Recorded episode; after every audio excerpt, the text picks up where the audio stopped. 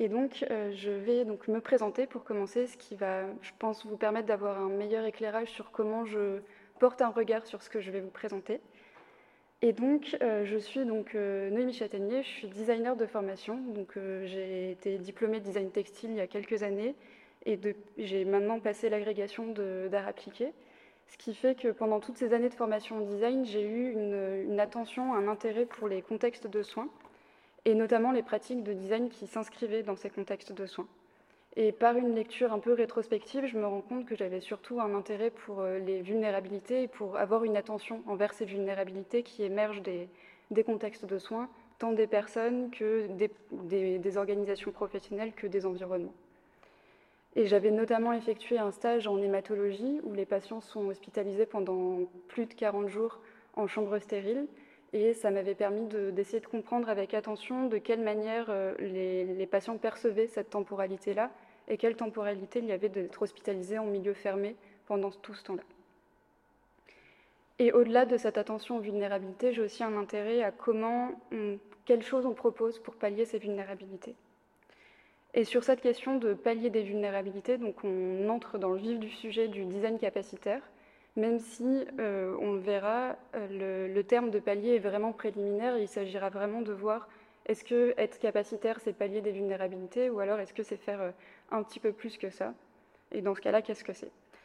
Et donc, c'est donc pendant mon travail de doctorat que j'envisage la, question du design capacitaire. Donc, je suis en deuxième année de doctorat à l'université Paris-Saclay.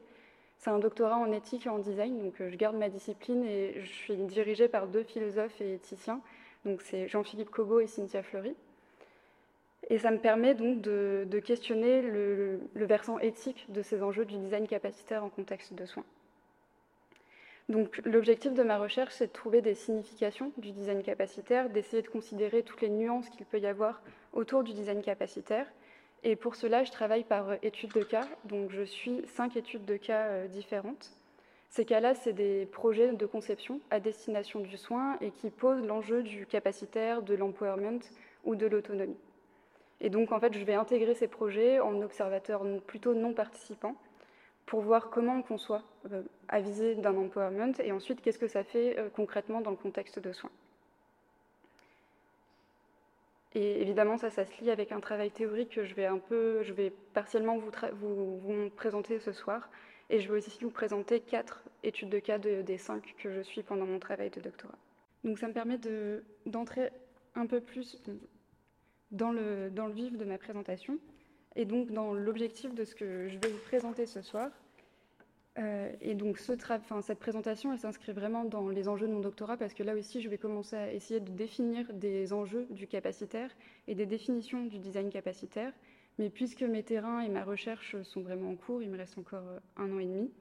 euh, il s'agit plutôt de partager avec vous des hypothèses et euh, discuter ensemble de ces, enjeux. Et plutôt que de définir des définitions fixes du design capacitaire, il s'agit plutôt de situer ces enjeux et notamment positionner ces enjeux dans les contextes de soins. Donc, ce qu'il faut savoir euh, pour commencer, c'est que le design capacitaire, en réalité, il y a assez peu d'occurrences dans la littérature euh, française, en tout cas,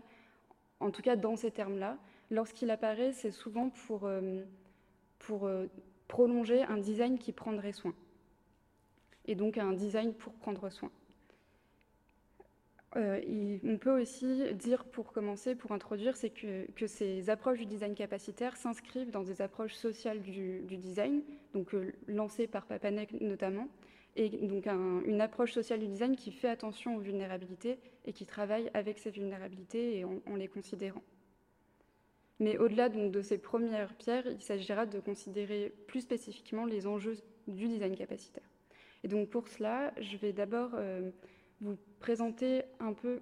qu'est-ce que c'est que la vulnérabilité. En tout cas, je prends comme point de départ du design capacitaire la vulnérabilité. Donc, la personne qui serait destinataire du, design capacitaire est une personne vulnérable. Et il s'agira de montrer en quoi la vulnérabilité est une modalité d'être qui retient en elle-même des capacités et qui demande une attention euh, pour les considérer. Dans un deuxième temps, je vais ensuite montrer comment on fait pour euh, avoir des relations de soutien et des relations de soins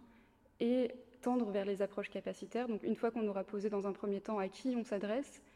il s'agira de poser dans un deuxième temps comment on fait soutien et comment on prend soin à partir de cette vulnérabilité. Dans un troisième temps, je voudrais évoquer un peu les ambivalences du design capacitaire, puisqu'il ne s'agit pas de l'envisager de manière euh, naïve ou forcément positive, mais vraiment essayer de naviguer dans toutes ces ambivalences, et donc je voudrais euh, vous les présenter avant d'aller donc vers les études de cas et donc vers différentes approches du design capacitaire. Et donc, comme je vous le disais, je vous présenterai quatre études de cas sur cinq donc de mon doctorat qui euh, dessinent chacune des approches différentes du design capacitaire et des vulnérabilités et de ce qui se lie autour du, design capacitaire. Donc, ma première partie, comme je vous le disais, a pour objectif de saisir quel est le sujet à qui on s'adresse lorsqu'on fait du design capacitaire et qui est le destinataire du design capacitaire. Et ce destinataire-là, ça serait un être vulnérable, puisqu'on envisage, si on dit que le design capacitaire consiste en le fait de pallier des vulnérabilités, alors la vulnérabilité, c'est un des points de départ du design capacitaire.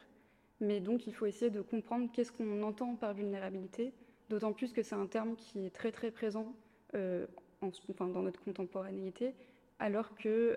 pas, ça n'a pas forcément été le cas dans les années précédentes, dans les siècles précédents plutôt. Et donc, il s'agit de mieux comprendre ce qu'on entend par euh, vulnérabilité. Et pour cela, euh, les éthiques du CARE sont très riches d'enseignements, puisqu'elles euh, ont comme fondement, comme point de départ, une anthropologie de la vulnérabilité. Puisque la manière dont elles comprennent les conditions de, vie de l'être humain, c'est qu'il s'agit d'un être vulnérable, qu'il vit, il connaît des situations de vulnérabilité tout au long de sa vie. Donc juste pour repréciser un peu euh, les éthiques du CARE et les présenter, donc c'est un, courant qui émerge euh, dans les années 80 et qui s'inscrit dans une filiation avec les travaux, des, travaux féministes. Il est notamment initié par Carole Gilligan qui va écrire euh, un ouvrage dans lequel elle développe une voie morale différente, qu'elle appelle une voie morale différente, où il s'agit non pas de se, rapporter aux autres de manière dans une, approche abstraite de la justice et avec rationalité, mais plutôt avoir une voie morale qui est celle de la sollicitude et du prendre soin. Pourquoi on parle de care euh, et qu'on ne traduit pas forcément le, terme en français C'est parce qu'il n'y a, a, pas de mots qui permettent de sous-entendre tout ce que sous-entend care en, anglais, puisque c'est à la fois la, la sollicitude et ou le soin, et les deux liés. Ce qu'on peut comprendre par euh, la définition qui est apportée par Fabienne Brugère, donc pratique enracinée dans le souci des autres, c'est qu'à la fois on a euh, ce souci qui est très important dans le, le, CARE, un souci des vulnérabilités et des autres, mais qui s'enclenche directement avec une pratique de soins et des relations de soutien envers les autres. La définition qui fait euh, assez consensus autour donc, de qu'est-ce que c'est que des pratiques de CARE, c'est celle de de Toronto qu'elle a établie avec Bérénice Fischer, et donc qui est celle que j'ai mise donc, sur euh, le diaporama. Je vais juste la lire pour euh, ensuite la commenter. Au niveau le plus général, nous suggérons que le CARE soit considéré comme une activité générique qui comprend tout ce que nous faisons pour maintenir, perpétuer et réparer notre monde. Ce monde comprend nos corps, nous-mêmes et notre environnement, tous éléments que nous cherchons à relier en un réseau complexe en soutien à la vie. Ce qui qui est intéressant particulièrement dans cette, dans cette définition et au moment où, dans le cadre de ce que je suis en train de dire, c'est surtout les verbes d'action, donc euh, la question de la réparation, du maintien ou de la perpétuation. On est, euh, ça permet de percevoir la possibilité qu'il y a quelque chose qui a failli, qui s'est cassé, et donc il faut arriver dans une activité qui permet de réparer, de perpétuer ou de maintenir. Et on pourrait aussi considérer deux versants de vulnérabilité différentes en analysant ces, verbes d'action, puisque réparer, c'est donc une activité réparatrice, c'est une vulnérabilité qui a donc été qui est effective et qui a eu lieu, et donc il faut réparer ce qui a été cassé. Alors que maintenir, perpétuer, c'est euh, une relation plutôt de soutien, de support, où la vulnérabilité serait latente et qui n'est pas au même niveau, en tout cas, qu'une vulnérabilité qui est devenue et qui, qui est effective et qui a affecté l'être. un des fondements donc, des éthiques du CARE, c'est de reconnaître euh, la vulnérabilité comme étant commune à tous. Elles, partent du point de départ que la vulnérabilité est une condition de vie de l'être humain. Et en ce sens, euh, et Joanne Tronto le pose euh, tel quel dans Un monde vulnérable, la, question de l'autonomie et d'un être entrepreneur de soi capable de, de, de capacités rationnelles et de, se conduire dans sa vie de manière seule et autonome est un mythe, est un mythe et un mythe euh, néolibéral qui en fait tend à faire disparaître toutes les activités de care qui permettent de soutenir cette, cette autonomie. Euh, et donc l'autonomie, ce que les éthiques du CARE cherchent à montrer, c'est que l'autonomie, elle est toujours permise par des relations de dépendance et d'interdépendance. Et lorsqu'on parle de vulnérabilité, il n'est pas seulement question de parler de personnes qui sont malades ou qui, voilà, qui, sont, qui à un moment connaissent la maladie, mais vraiment parler de vulnérabilité comme étant latent chez tous et un exemple évident, c'est par exemple le fait euh, d'avoir été enfant. On, a d'abord été enfant avant d'être adulte et plus ou moins autonome. Et ce sont les relations de care, donc de dépendance et d'interdépendance, qui nous ont permis d'être autonomes et de passer donc de, l'enfance à, l'autonomie. La vulnérabilité, elle peut être donc à la fois physique, psychique, mais aussi se rapporter à l'environnement, aux objets. Et donc c'est ce que hum, Tronto évoquait dans le, caractère donc de monde, donc le, caractère très englobant de tout ce qui peut constituer notre monde peut être vulnérable. Et si on cherche à un peu plus définir ce qu'on entend par vulnérabilité, c'est à la fois une, une, potentialité et une effectivité, dans le sens où c'est à la fois le fait d'avoir été, par exemple, si c'est être malade, on a été touché et on est véritablement affecté par la maladie, donc on est dans une situation de vulnérabilité, Tandis que ça peut être aussi une potentialité, c'est le fait d'être fragile et donc d'être potentiellement malade. Et rien que cette potentialité fait de nous quelqu'un de vulnérable. Euh. Donc si euh, l'être euh, est existentiellement vulnérable et que ses conditions de vie font que c'est une personne vulnérable, il est nécessaire de, de reconnaître d'autres activités que celles de l'autonomie et de la rationalité, et donc essayer de comprendre d'autres rationalités de l'action, c'est-à-dire des actions qui ne sont pas forcément euh, euh, qui sont pas forcément en mesure de comprendre toutes les conséquences. Si par exemple on parle d'une vulnérabilité psychique, des personnes ne sont pas forcément capables de poser toutes les conséquences d'une action, et pour autant il s'agit de reconnaître cette action-là quand même. Et sur cette lecture de l'activité et de l'action euh, vulnérable, Jean-Louis Génard établit, va, va établir en fait une chronologie de la manière dont l'humain agit et comment on perçoit euh, cet agir humain au fil des siècles. Et donc c'est le, travail de Jean-Louis Génère est en tout cas très intéressant pour essayer de comprendre l'émergence sémantique de la vulnérabilité. Comme je vous le disais, c'est pas quelque chose qui, qui, qui, a traversé les siècles, mais qui est quand même assez récent, donc plutôt à partir du XVIIIe siècle. Et donc, euh, donc c'est une, attention aux vulnérabilités n'a vraiment pas été toujours de, soi. Donc le propos de Génard, en tout cas dans, cet article que, que j'ai mis sur la, diapositive, c'est d'enquêter sur euh, une évolution des représentations de l'humain, et notamment de l'agir humain. Et donc pour cela, il va distinguer deux modernités. Ces deux modernités, c'est deux temps où la compréhension de l'agir et la perception de l'action va être différente. Donc je vais passer rapidement sur la première modernité parce que c'est pas là qu'émerge la, vulnérabilité ou la sémantique de la vulnérabilité. Puisque dans la première euh, modernité, euh, l'action va être lue par un référentiel de la responsabilité, par une conception intentionnelle de l'action. Dans, cette première modernité, on va poser le fait que lorsque un humain agit, cette action est nécessairement voulue et responsable. Et donc, de fait, l'humain va être considéré comme responsable des actes qu'il a effectués. Cette conception de la, responsabilité et de l'action responsable, ça va pas non plus de soi, puisque dans les, siècles précédents, il y avait par exemple la question de la fortune, de la, la providence. Et donc là, on n'était pas responsable de ces actions. Donc c'est déjà un premier changement. La deuxième modernité, donc plutôt à partir du XVIIIe siècle, ça va remettre en question cette compréhension forcément euh, intentionnel de l'action ou responsable de l'action, notamment parce qu'il y a l'émergence des sciences humaines et sociales, où les sciences humaines et sociales vont prêter plus d'attention à l'empirique, aux situations réelles, et par exemple dégager la question du, caractère, de l'inconscient, de la biologie du cerveau et, et d'autres, encore d'autres choses, qui va en fait re-questionner le fait qu'on soit complètement responsable et complètement maître de ses actions.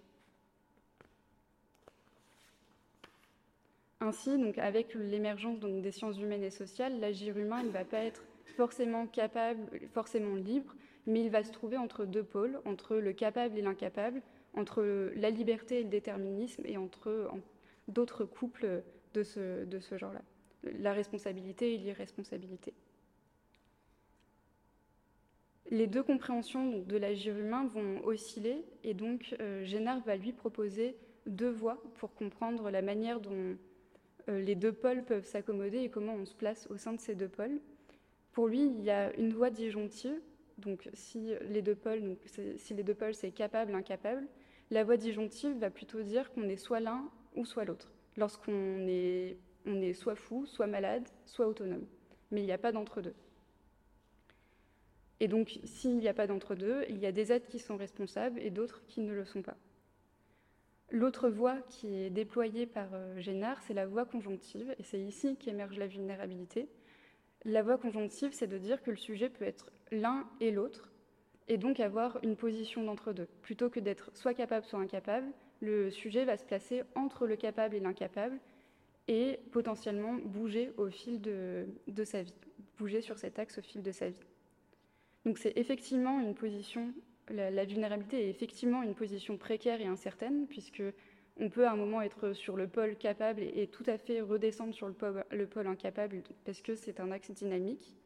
Mais c'est aussi, puisque c'est un axe dynamique, c'est aussi une possibilité de capacité. La vulnérabilité peut alors retendre vers la capacité.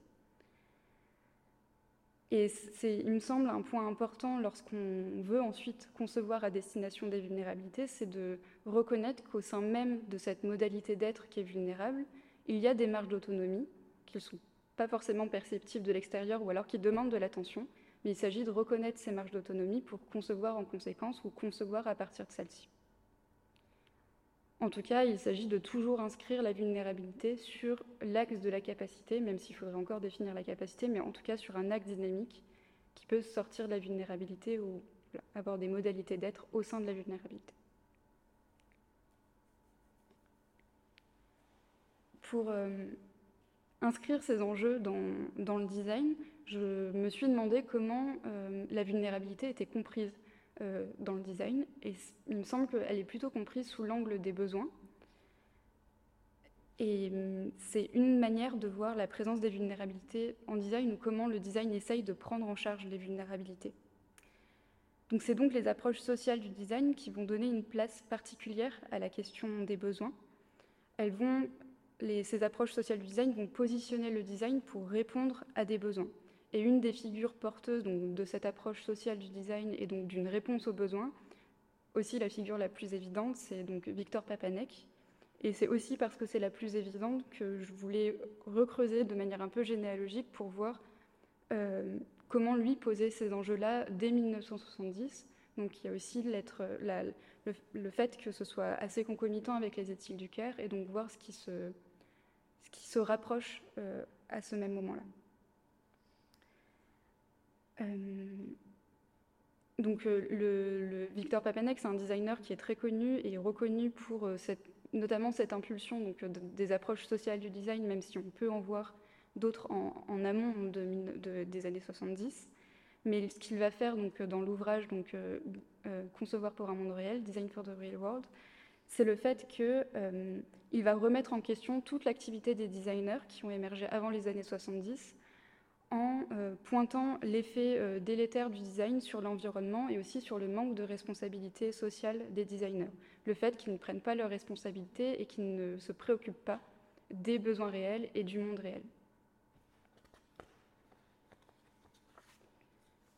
Et donc, sous le terme de euh, design pour un monde réel, ce qui est sous-entendu aussi, c'est le fait de concevoir pour de vrais besoins, pour des besoins réels. Et donc, euh, Papanek va, produire une distinction entre un design qui euh, concevrait plutôt pour euh, l'envie, pour des envies, et donc un design qui va plutôt s'adresser aux envies, qui va être dédié à la vente, un design qui serait plutôt dédié aux besoins, qui s'adresserait aux besoins, et qui serait plutôt un design pour l'usage, ce qu'il évoque par design in use. Et pour lui, euh, ce qui est compris, il montre aussi un jeu de minorité et majorité. Il, dit que finalement, le fait de concevoir pour des besoins, ça peut donner l'impression, ou en tout cas, on peut avoir la critique de concevoir pour des minorités, alors qu'en réalité, si on conçoit pour tous les besoins qui existent, on arrive vers une majorité de personnes. Et donc j'avais juste mis la, citation de Toronto pour, voir que, pour montrer qu'il y a vraiment ce croisement autour des besoins euh, entre le design et les études du CARE, puisque euh, Joanne Tronto évoque que la manière dont on aboutit à un besoin correspond à une préoccupation sociale, ce qui n'est pas le cas pour un intérêt. Donc on retrouve, on pourrait transposer euh, ce qu'évoque Tronto à Papanek avec cette responsabilité sociale à répondre à des besoins, euh, plutôt que de développer du, design pour vendre et pour, euh, pour des envies. Au-delà de ça, il faut donc se demander aussi qu'est-ce que Papanek entend par besoin. Est-ce qu'il a une reconnaissance des vulnérabilités comme modalité, d'être qui nous touche tous, ou si ce n'est pas le cas? Et donc, euh, ce que Papanek met sous besoin, ou sous les personnes qui auraient des besoins, c'est plutôt donc les pays en voie de développement, euh, les personnes âgées, les femmes enceintes, les personnes en situation de handicap et encore d'autres catégories de personnes. Euh, là, ce que j'ai mis en photo, et qui ne doit pas être euh, très net, mais c'est un graphique dans lequel Papanek va lister toutes les personnes qui peuvent être vulnérables pendant trois âges de la vie, donc lorsqu'on est enfant, lorsqu'on est adulte et lorsqu'on est plutôt âgé. Et ce qu'il conclut en haut, c'est que nous sommes tous handicapés, nous sommes tous en situation de handicap. En revanche, la remarque qu'on pourrait faire, c'est qu'on garde toujours quand même une perception de la vulnérabilité comme un peu catégorielle, où il y aurait les personnes en situation de handicap, euh, les femmes enceintes, les personnes euh, qui ont des troubles psychiques. Donc on reste sur une dimension assez catégorielle de la, et qui catégorise les, vulnérabilités, et on est peu sur une modalité d'être comme le développent les éthiques du CARE. Alors, je voulais juste, euh, pour montrer de quelle manière, du coup, euh, euh, Papanek montre de quelle manière on peut répondre aux besoins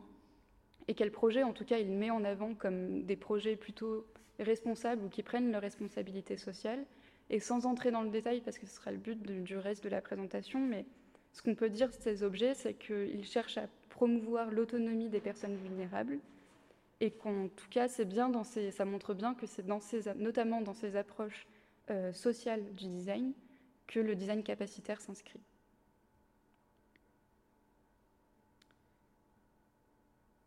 Et donc la, fin des années 70 voit donc se poser euh, les enjeux sociaux du design et les, responsabilités sociales du designer, puisque en 1977, il y a la, conférence de, de l'ICSID, où de nombreux acteurs du design vont communiquer autour de cette question du design for need, donc vraiment concevoir pour les besoins. Et dans l'une des conférences qui se tient donc, euh, durant donc, ce, cette, ce, séminaire Design for Needs,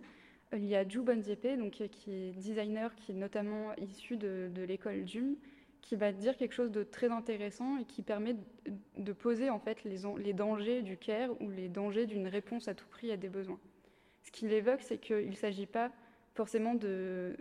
concevoir pour euh, des, pays en voie de développement, mais concevoir dans et avec ou par les, ou par les, pays, en voie de développement. Euh, ce, qui permet de, poser, donc, comme je disais, les, dangers du CARE, donc notamment la question d'un impérialisme, d'un néocolonialisme ou d'un certain paternalisme du fait d'arriver en tant que designer, essayer de comprendre les besoins et d'y répondre sans passer vraiment de temps au sein des contextes.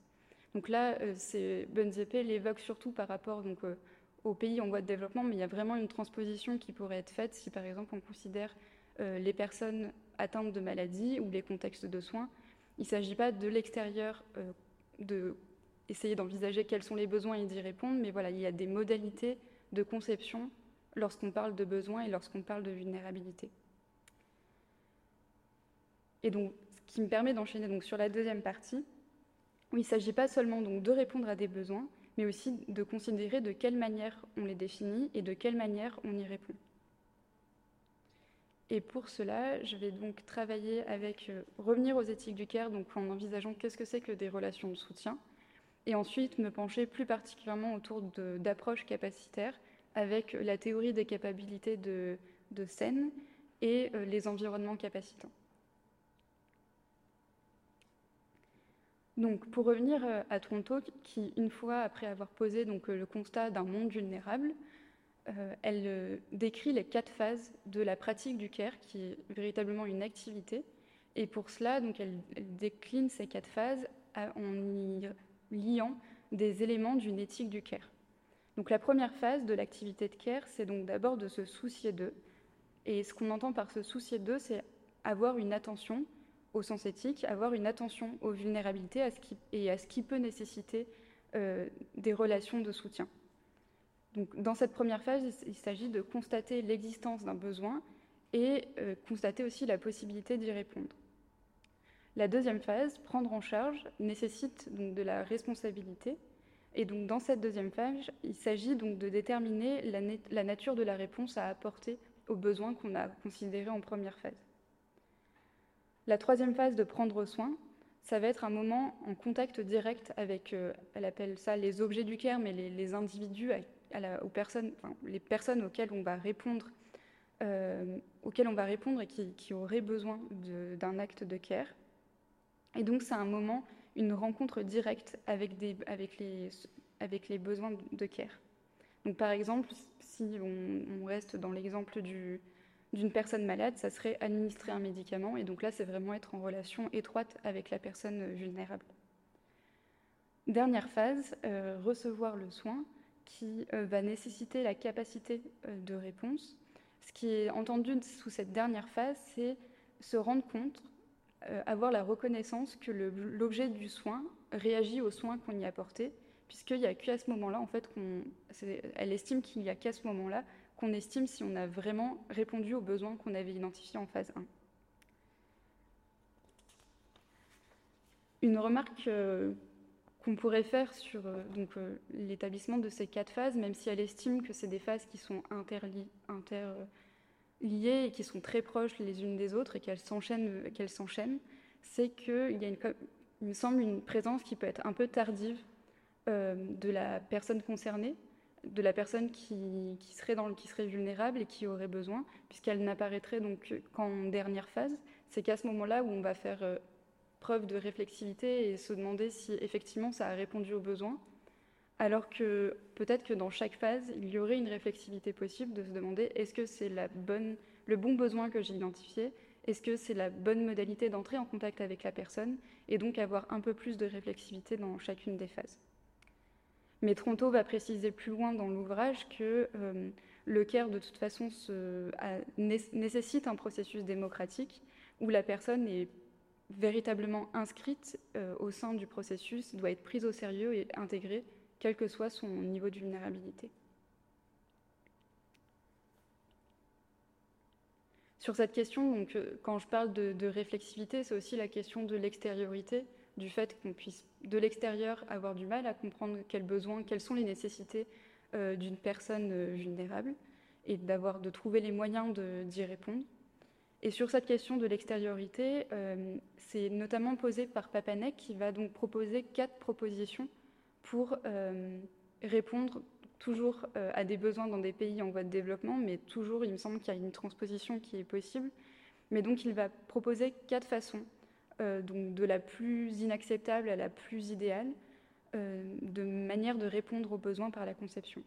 La plus inacceptable pour lui, la plus simple et la moins appropriée, c'est le fait de rester euh, dans son bureau de, designer euh, et de concevoir depuis ce bureau-là sans avoir jamais mis les pieds au sein du pays pour lequel on, conçoit, et donc sans avoir aucun impact euh, au-delà de l'objet qu'on a conçu au sein du contexte.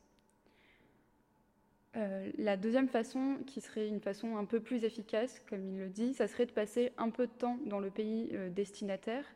ou dans le contexte destinataire de manière euh, plus, large, pour développer un objet qui correspond aux besoins. Donc là, c'est essayer de comprendre plus finement les besoins en étant au sein du contexte destinataire. Euh, mais il n'y a pas, comme il dit, il n'y a pas d'implication longue qui permettrait une compréhension fine des besoins, une compréhension des cultures. La troisième façon, qui serait une meilleure façon, ce serait de faire véritablement le déplacement du concepteur au sein du pays ou au sein du contexte et euh, de suivre un entraînement euh, sur place, ce qui permettrait de, mieux comprendre les enjeux du contexte, de mieux comprendre les besoins et donc de mieux répondre aux besoins. Et idéalement, ce, qui me semble très intéressant du point de vue donc, de l'extériorité, de la remise en question d'une extériorité du designer, c'est cette quatrième proposition qui est le fait donc, de, réaliser toutes ces actions, la 2 et la 3, donc se déplacer dans le contexte et suivre un entraînement sur place, mais aussi, au-delà de ça, c'est aussi de former des designers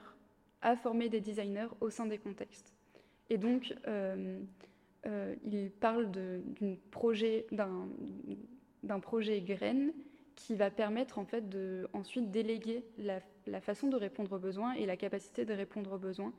au-delà de la présence du designer. Ce qui est intéressant, c'est que pour éviter donc une réponse extérieure qui serait inadéquate aux besoins et donc inadéquate aux vulnérabilités, dans les quatre euh, propositions, on voit un effacement du concepteur ou du concepteur qui est extérieur au contexte vers la formation de concepteurs qui sont issus des contextes. Et pour lui, c'est une façon de remédier à l'extériorité.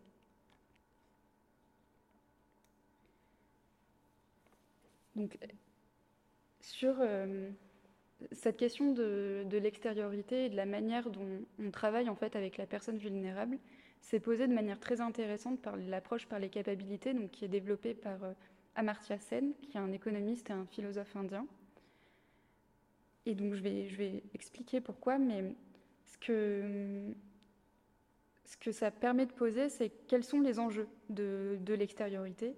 comment on peut euh, avoir plus de réflexivité pour répondre aux besoins et pour répondre à une singularité des besoins, puisque ce que j'ai essayé de montrer en première partie, c'est qu'il y avait vraiment une singularité de la vulnérabilité et qui demande vraiment beaucoup d'attention pour, euh, la comprendre. Donc le propos de, de Sen, c'est d'estimer que l'égalité d'accès aux biens sociaux, biens sociaux ou aux biens premiers, ça ne suffit pas pour avoir une liberté effective.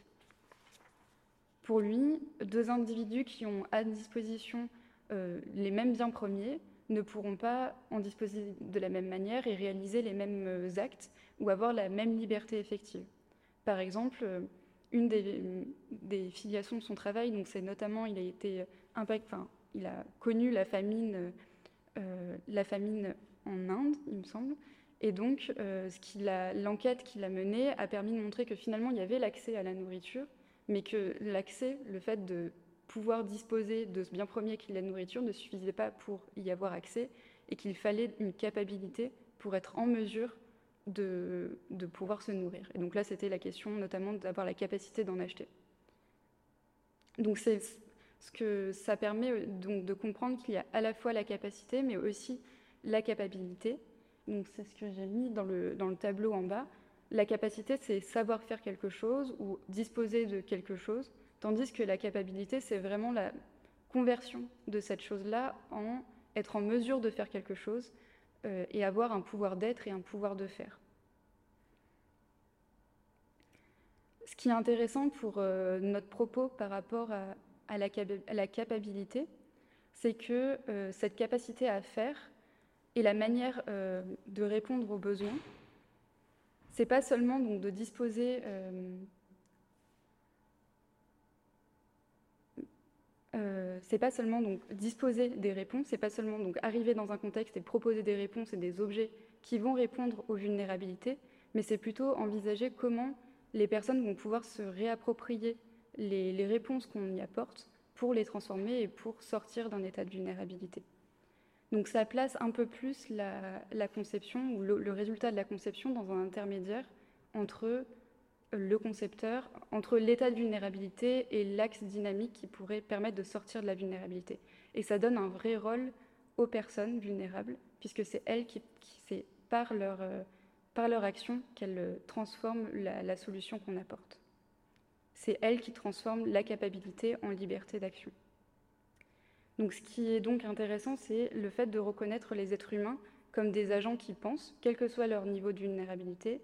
des agents qui pensent, qui agissent selon une pluralité de valeurs et dont on ne peut pas présumer euh, de l'extérieur. Il y a donc une, conception singulière de la vie bonne qui, doit être laissée à la personne vulnérable. Et ce, qui, euh, que, dit Sen, c'est que les capacités permettent une liberté positive, c'est-à-dire une liberté de choisir ses actions. Et donc c'est ce que Berthe évoque par la citation que j'ai que j'ai mise. Donc le niveau des conduites individuelles est rendu possible par les capacités, mais n'est pas déterminé par elles. Donc il y a ce jeu où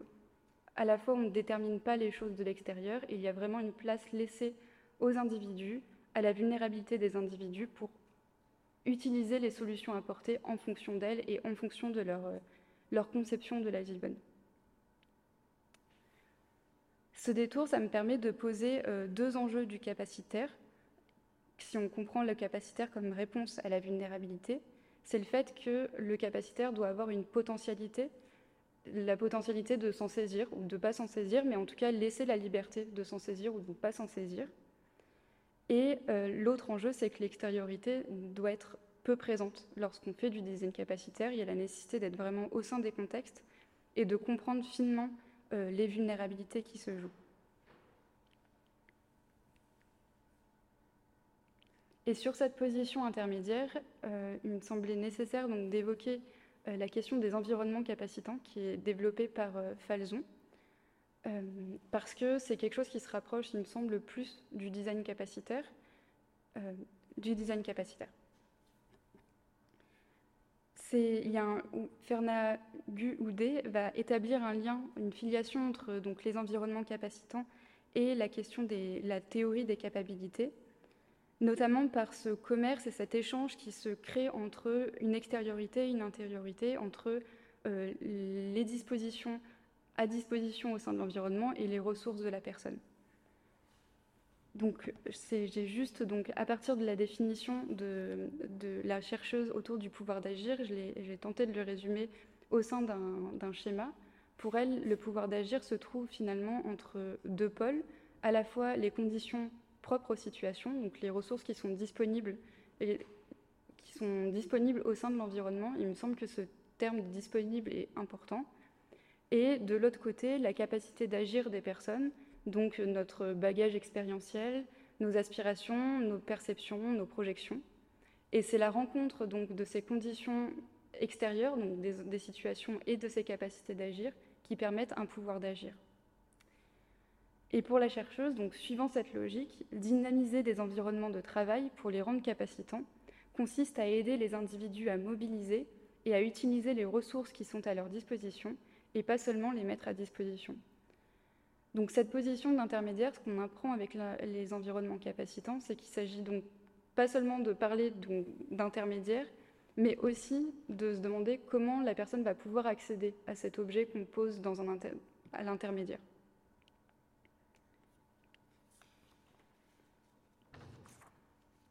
Et donc pour entrer un peu plus en détail sur qu'est-ce que c'est que des environnements capacitants, la chercheuse va, donc présenter les approches des environnements capacitants qui sont développées par, euh, Falzon. Falzon, c'est un chercheur donc, au sein du CNAM, qui est titulaire de la chaire d'ergonomie et de neurosciences euh, du CNAM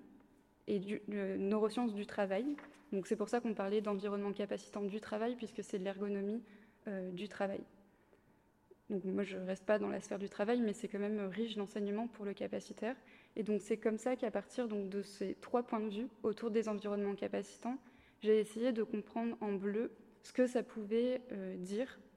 euh, pour le, design capacitaire.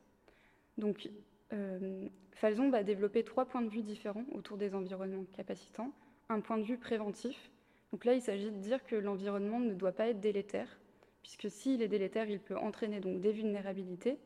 Et donc ça va être un environnement qui va préserver les capacités d'action. Par rapport au design capacitaire, ce que ça permet de comprendre, c'est que l'environnement en lui-même peut être incapacitant.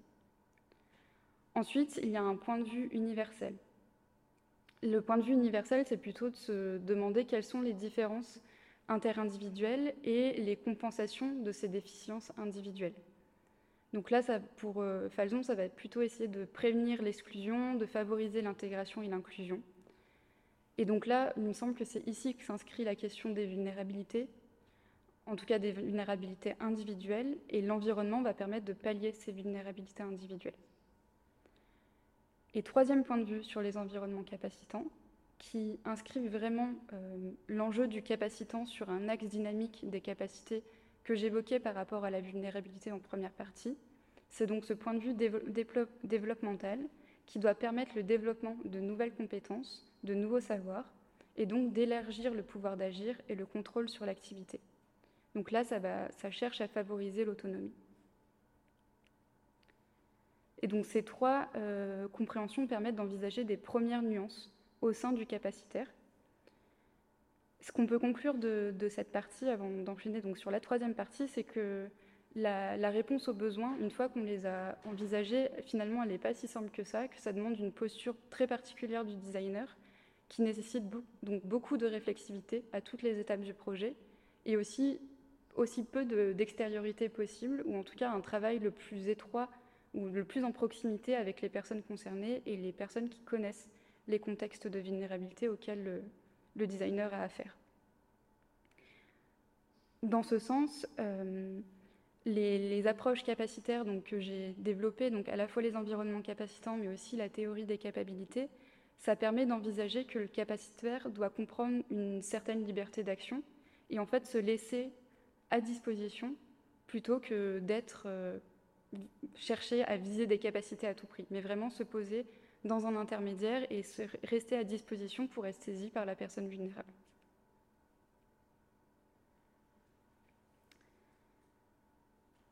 Une fois que j'ai posé ces, premiers, ces premières pierres autour du design capacitaire,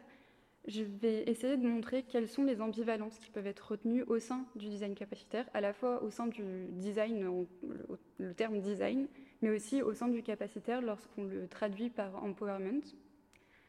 Et donc il ne s'agit vraiment pas de décrire de manière neutre ou positive euh, la question du capacitaire, mais euh, vraiment d'envisager les dangers qu'il pourrait, les ambivalences, les dangers qu'il pourrait y avoir au sein de ce design capacitaire. Donc on a déjà pu envisager euh, les dangers d'une relation de soins, qui sont le paternalisme, le maternalisme ou encore le néocolonialisme, comme le disait Van Elvert. Mais donc c'est surtout cette extériorité du contexte. Et donc ça va me permettre de poser un peu plus les ambivalences que peuvent sous-tendre véritablement le design capacitaire et pas seulement le capacitaire. Donc l'empowerment, c'est peut être envisagé en lien avec le capacitaire, notamment dans les équivalences et les traductions qu'on peut en faire. Mais là aussi, l'empowerment euh, repose sur un grand flou conceptuel, un peu à la manière du capacitaire. Et donc, et parce qu'il y a un flou conceptuel, il y a aussi des polysémies. Et donc, euh, Baquet et Biwener, euh, donc Baquet qui est socio-urbaniste et Biwener qui est économiste et qui conduit des études au sein des études du genre, des recherches au sein, des études du genre, ont produit un, ouvrage sur la question de l'empowerment puisqu'elles vont constater que le, terme se retrouve dans des domaines variés. En fait, c'est même illustré par euh, leur, euh, les domaines, leurs domaines de recherche. Elles se retrouvent au centre de l'empowerment alors qu'elles sont de domaines assez éloignés. Et donc, le fait que, que l'empowerment se retrouve au sein de domaines variés, de fait, l'empowerment a une grande polysémie. Et il y a aussi une histoire non linéaire de, cette notion-là, avec des, des, réappropriations qui sont parfois euh, étranges ou différentes de, l'émergence première de l'empowerment. Et donc, elles, font une, conduisent une enquête sur les significations de l'empowerment au sein de cet ouvrage-là. Donc, peut-être une définition au préalable de l'empowerment, même si donc chacune, enfin, l'enquête fait évoluer le terme, cherche d'autres significations de l'empowerment, mais ce qui est retenu dans l'empowerment, c'est en tout cas une notion de pouvoir et euh, la question d'un processus d'apprentissage qui permet d'accéder à ce pouvoir-là. Elles vont donc déterminer trois modèles types que je vais développer très brièvement et qui vont juste me permettre de vous montrer euh, à quel point en fait il y a des modèles très différents de l'empowerment. Le premier modèle, c'est donc le modèle radical qui a émergé dans les années 70 et qui est lié à un courant féministe. Là, il est question d'une transformation sociale, d'une émancipation individuelle, collective et sociale, où euh, une position de vulnérabilité va être euh, envisagée, va être questionnée, et qui, avec la, la constitution d'une communauté, il va y avoir une transformation des rapports de pouvoir. Donc là, ce modèle de l'empowerment va plutôt viser le pouvoir euh, de, donc d'une communauté, et une pouvoir, un pouvoir avec plutôt qu'un pouvoir sur.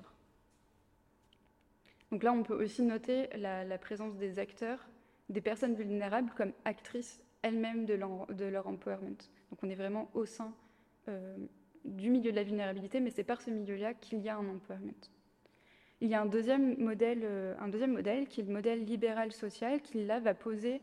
euh, la liberté individuelle et une attention à la cohésion sociale, mais sans vraiment questionner les inégalités structurelles. Celui-là, je vais plutôt passer au dernier, qui est celui du modèle néolibéral, qui est vraiment donc, euh, à l'opposé du modèle radical. Là, sur le, donc dans le modèle néolibéral, la logique de marché va être mise au premier plan. Et donc, l'empowerment, ça va être plutôt être entrepreneur de sa vie, l'injonction à être euh, responsable et avoir une responsabilité, une responsabilisation individuelle à exercer ses capacités individuelles. Donc, c'est en quelque sorte une injonction à se prendre en main par soi-même. Et donc, on retrouve la critique qui est faite par euh, Toronto autour du mythe de l'autonomie. Là, on est exactement dans ça, le fait de penser qu'on puisse être par, par soi-même entrepreneur de sa vie ou entrepreneuse de sa vie. Sans faire de généralité, par exemple, on pourrait essayer de repositionner un objet au sein de, ce modèle néolibéral. Ça serait par exemple les objets plutôt numériques en santé, vraiment pas tous, mais toujours en fonction de comment ils sont présentés, mais certains objets de quantified self ou de mesure de, mesure de soi qui permettent une autosurveillance ou qui permettent de suivre le soin à domicile ou la prise en charge à domicile, parfois repose sur euh, cette injonction aussi à se prendre en main et à euh, prendre en charge sa, prise en charge médicale. Donc, au sein du capacitaire, on voit bien donc, les ambivalences, puisque l'empowerment peut être, peut être, une traduction du capacitaire. On voit bien comment euh, le capacitaire peut être à la fois une injonction à se prendre en main, mais aussi une transformation des, des communautés par elles-mêmes et par, la prise de par une prise de conscience des pouvoirs des relations, des relations de pouvoir qui, qui leur sont imposées. Dans le terme même de design, il y a des ambivalences, notamment si on rapproche le terme de design à celui de dispositif. Donc le, la question, le concept de dispositif a une longue généalogie euh, au sein de, la philosophie, notamment par Michel Foucault, mais en passant euh, par l'ouvrage de Giorgio Agamben, qui est un tout petit ouvrage sur donc qu'est-ce qu'un dispositif, on perçoit déjà euh, le, caractère potentiellement autoritaire du, design, pas du design, mais du dispositif en tout cas. Donc, euh, ce, que, ce que dit Agamben d'un dispositif, je vais juste le lire, lire la première citation parce qu'il me semble que c'est assez éclairant. J'appelle dispositif tout ce qui a, d'une manière ou d'une autre, la capacité de capturer, d'orienter, de déterminer, d'intercepter, de modeler, de contrôler et d'assurer les gestes, les conduites, les opinions et les discours des êtres vivants. Donc, on comprend que ce que fait le dispositif sur les êtres, déjà, c'est que ça a une incidence sur les êtres, puisque ça, modifie complètement leur conduite, ça module leur manière d'être. Et donc, en cela, il y a une action qui est forte et qui est potentiellement inamicale et autoritaire du dispositif sur les êtres. Et donc, si on peut avoir l'impression que ces dispositifs finalement concernent peu le design, en fait, par la suite de comment Agamben définit le dispositif, on se rend compte que c'est pas seulement, comme il dit, c'est pas seulement les prisons, les asiles, le panopticum, les écoles, la confession, euh, les usines, les disciplines, les mesures juridiques dont l'articulation avec le pouvoir est en un sens évidente, mais aussi le stylo, l'écriture, la littérature, la philosophie, l'agriculture, la cigarette, la navigation, les ordinateurs, les téléphones portables et pourquoi pas le langage lui-même. Donc on voit bien dans cette énumération d'objets et d'autres dispositifs que tout peut être dispositif, même un stylo, donc même euh, un objet produit par le design peut être un dispositif. Et donc, euh, ce que ça, en tout cas, on pourrait, alors que lorsqu'on lit la première euh, citation, la première définition du, dispositif, on pourrait dire que ça ne concerne pas du tout un petit objet comme le stylo. Agamben, lui, fait vraiment une relation avec ces objets-là. Euh, ce qui fait euh, tension, en tout cas avec euh, l'enjeu des vulnérabilités qu'on a défini en première partie, c'est cette attention, ou du coup pas cette attention, mais cette non-attention au sujet, puisque le dispositif va vraiment s'imposer de l'extérieur et donc va être très très loin d'une compréhension des subjectivités. Et il va être pas du tout question donc de la question des libertés qu'on a, qu'on a évoquées en deuxième partie, mais il va y avoir une création de subjectivité, mais à partir des termes du dispositif. Et donc il y a un caractère, comme je le disais, autoritaire, inamical, mais aussi très extérieur. Donc on retombe dans la question de l'extériorité que j'ai évoquée précédemment, mais aussi normalisateur. Et dans cet enjeu de normatif, il me semble que les capacités peuvent aussi se retrouver où la capacité serait forcément réaliser cette action, par exemple. Et donc là, on voit comment le design capacitaire lorsqu'il est compris comme un dispositif, peut être particulièrement normatif. Bon, malgré cette euh, liste très très longue d'objets et de tout ce qui nous entoure comme des dispositifs, on pourrait poser l'hypothèse qu'il y a quand même quelque chose qui échappe toujours au dispositif, c'est en fait euh, peut-être juste la place de la personne et de l'usager qui peut tout simplement aussi essayer de refuser le dispositif et se mettre en opposition au dispositif. Et donc je propose tout de même de repositionner la personne, qu'elle soit vulnérable ou non, mais comme actrice euh, des dispositifs.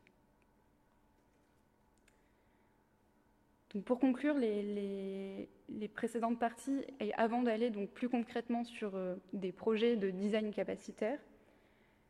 euh, il faudrait, je voudrais donc résumer euh, ce que j'ai pu dire, mais aussi euh, montrer la ligne de crête sur laquelle se, pose, se positionne le design capacitaire. Donc il y a une ligne de crête parce qu'à la fois il y a une ambivalence de la vulnérabilité que j'ai voulu présenter comme d'une grande singularité qu'il est difficile de comprendre lorsqu'on n'est pas la personne concernée, et pourtant la volonté de la prendre en charge. Il y a aussi une ambivalence que je viens de présenter entre design et dispositif, et une ambivalence lorsqu'on rapproche le capacitaire de l'empowerment et le caractère potentiellement euh, injonctif de, cette notion-là.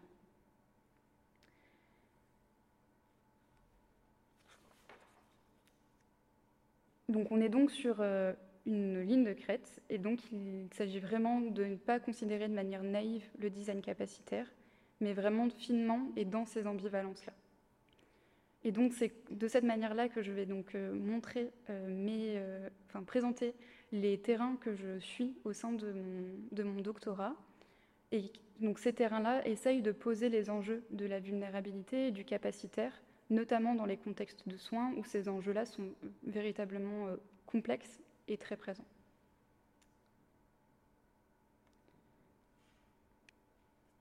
Alors, pour faire juste une petite introduction sur les différents cas,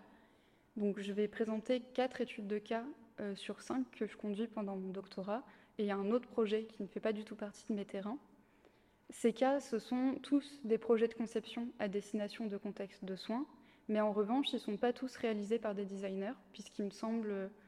j'ai une compréhension du design qui n'est pas celle de forcément la discipline du design, mais en fait l'activité de conception, et donc aller voir d'autres praticiens,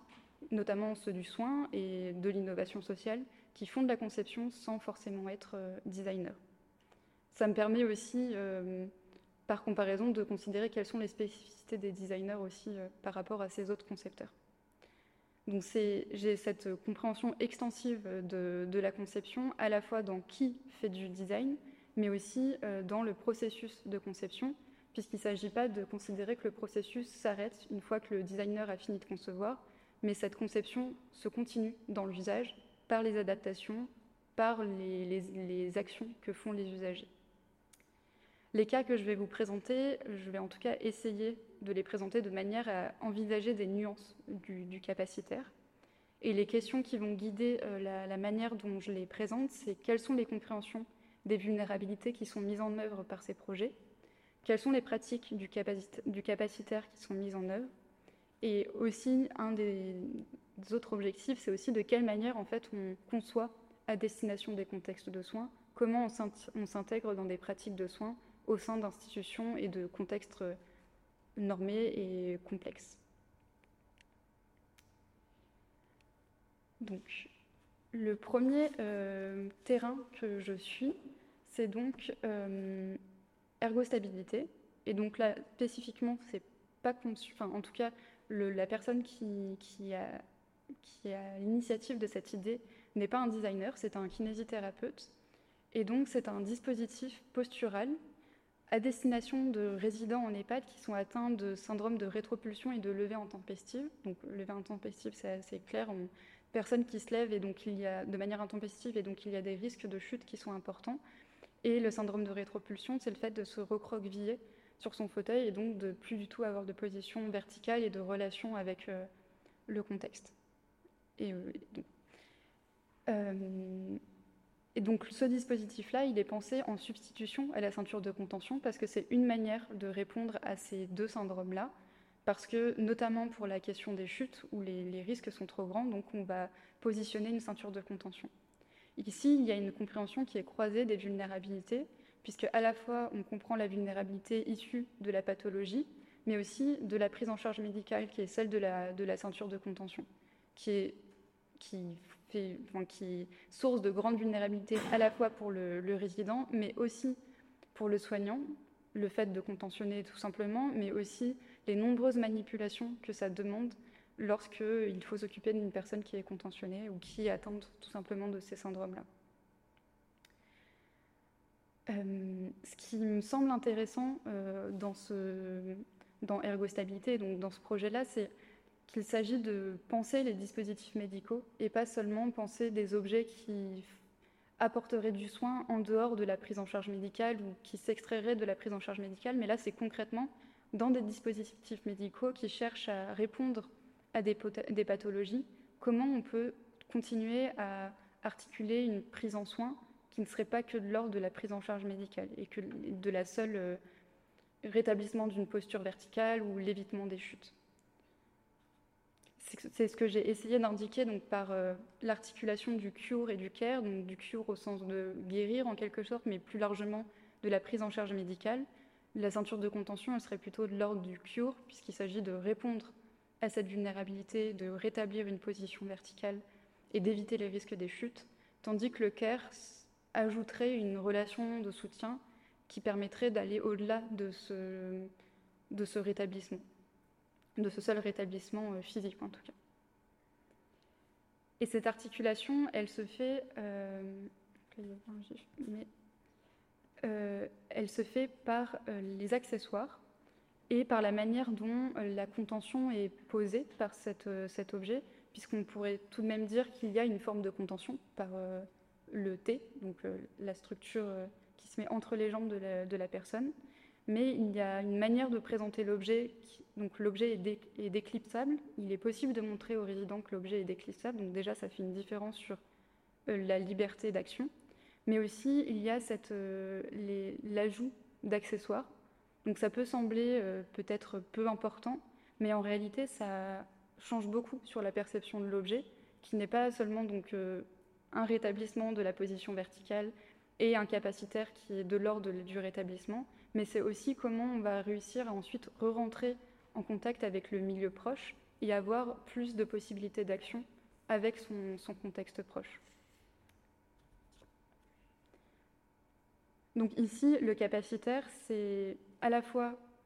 en tout cas le capacitaire qui est posé par le kinésithérapeute, c'est le fait d'être vertical et donc d'avoir aussi seulement les, yeux levés et donc de pouvoir rencontrer en interaction avec euh, ce qui nous entoure. Mais il y a aussi le capacitaire qui émerge de ce care qui est dans les accessoires, avec une possibilité d'agrandir son milieu d'action et d'agrandir sa, possibilité d'action.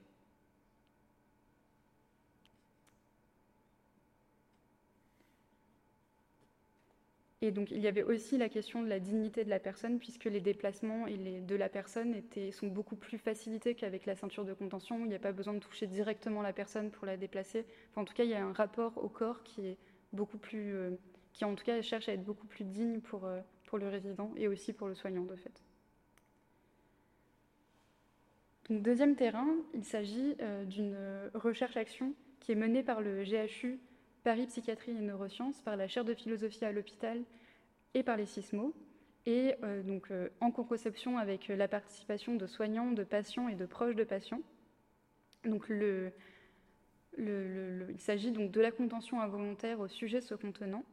et c'est une recherche-action qui vise à un moindre recours à la contention involontaire, chimique, euh, mécanique surtout, par une stratégie de désescalade des crises et une autonomisation des personnes. Donc là, on retrouve la question donc, de la situation incapacitante de la, de la prise en charge médicale et qui est là la contention involontaire. Et le, positionnement du projet, c'est de passer donc euh, d'une contention, involontaire à une contenance volontaire. Il ne s'agit pas de dire que la contention peut être éliminée et on peut faire sans, mais en tout cas de positionner, ou en tout cas pas positionner l'objet comme un, en remplacement de la contention involontaire, mais plutôt comme une alternative ou en amont de la contention pour l'éviter, et donc plutôt comme une contenance, c'est-à-dire un objet qui va permettre de s'apaiser et de gérer euh, la crise. Là aussi, donc, dans la compréhension des vulnérabilités, on retrouve cette, cette compréhension croisée des vulnérabilités que j'ai évoquées précédemment. C'est à la fois la vulnérabilité donc, de la pathologie, donc un moment aigu d'une crise, mais aussi la vulnérabilité qui, qui vient donc, de la contention, et de toutes les formes de contention. Et aussi donc la, vulnérabilité croisée euh, qui se rencontre entre celle des résidents et celle des, soignants. Là plutôt résidents et patients, parce qu'il n'y a pas seulement des résidents.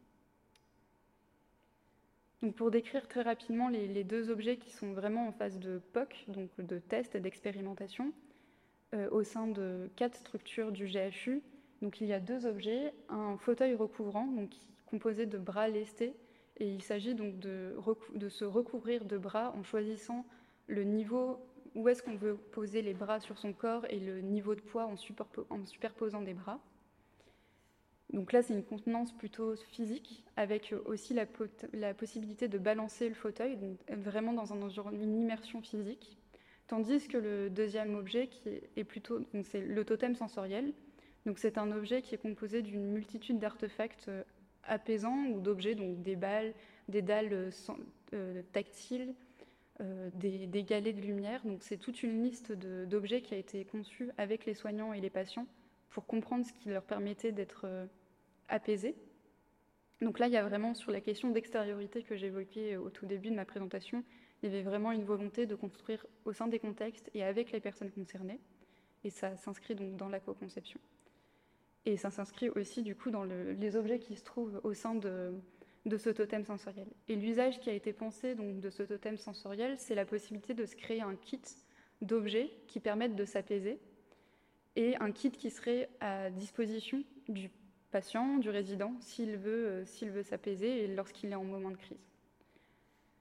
Le capacitaire dans ce projet, il est posé sous le terme d'une autonomie graduelle, ou en tout cas dans la visée d'une autonomie graduelle. Ce qu'on peut dire sur cette autonomie graduelle à ce stade du projet, puisque c'est donc comme tous les autres terrains, c'est en cours, mais c'est que l'objet pourrait en tout cas potentiellement agir sur la connaissance de soi et sur ses symptômes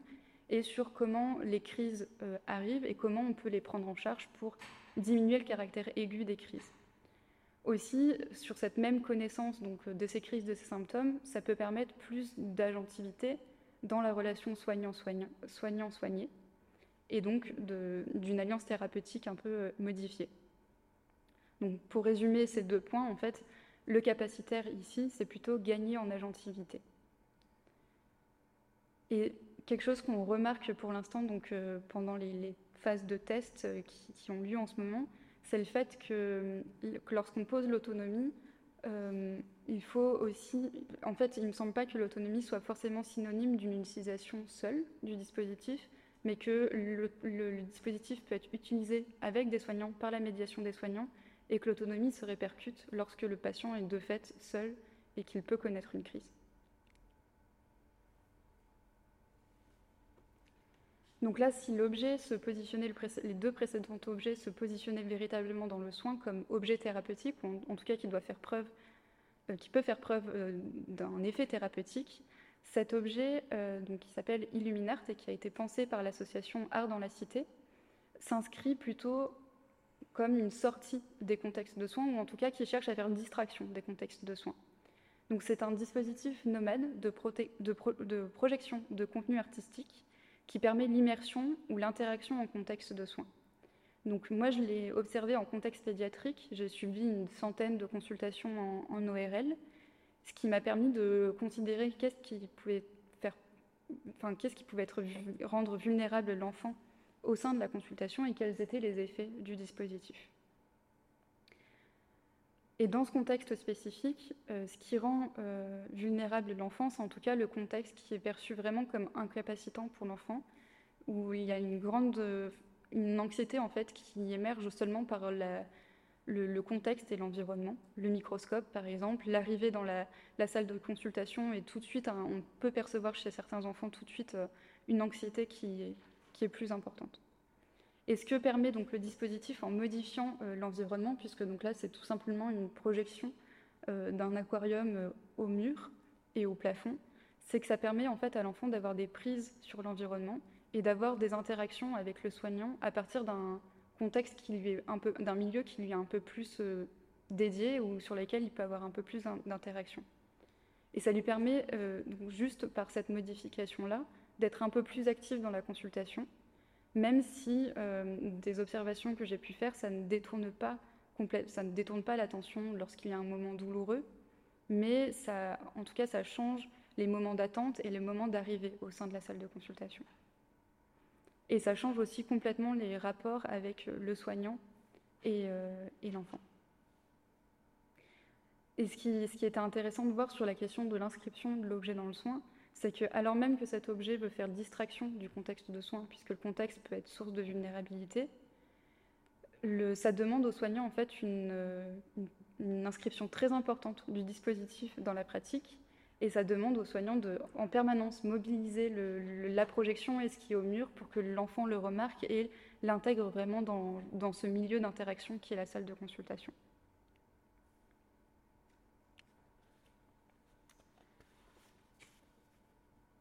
passer au dernier euh, terrain, celui donc de Okapi. Donc c'est un développé par la Croix-Rouge française. Et donc là, juste par rapport à l'inscription dans le soin, ce qui est intéressant, c'est qu'il s'agit plutôt de l'organisation du soin. Donc c'est un logiciel de création de planning de soins en EHPAD qui cherche à concilier euh, les volontés des résidents et la qualité de vie au travail des soignants par une répartition équilibrée des tâches. Donc c'est piloté par la Croix-Rouge française et ce qui est particulièrement intéressant, en tout cas euh, là aussi au niveau de la vulnérabilité, c'est la considération euh, complexe de la vulnérabilité et comme s'engendrant une double vulnérabilité qui s'engendre l'une l'autre, puisqu'il y a à la fois la vulnérabilité des résidents, le fait qu'il y ait une perte d'action, une perte de choix des résidents lorsqu'ils sont en EHPAD, et le fait qu'il n'ait pas forcément le choix, par exemple, du moment de la toilette ou des moments des balades, et en même temps la vulnérabilité des soignants qui connaissent une intensité de travail très importante. À la fois, les soignants ont conscience de cette perte d'action et de choix des résidents, mais en même temps, la, charge de travail est intense, donc il y a une impossibilité de, changer, euh, changer cela. Et en même temps, de l'autre côté, les résidents, eux, sont conscients de l'intensité de travail euh, des soignants et donc n'osent pas demander autrement ou plus ou différemment. Et donc le but de cet objet, de ce logiciel, c'est d'intégrer les vœux au sein du planning de soins, au même titre que la toilette et au même titre que d'autres, euh, par exemple la médication, la médicamentation. Euh, et, ça, là aussi, par rapport à cette articulation du care et du cure que j'évoquais pour le premier projet que j'ai présenté, là aussi, cet objet cherche à articuler ensemble à la fois le soin et à la fois la prise en charge médicale. Et par rapport au capacitaire pour le résident, ce qui est intéressant lorsqu'on suit ce projet, c'est comment on, va penser de manière, on va penser les actions successives qui vont permettre aux résidents de réaliser, euh,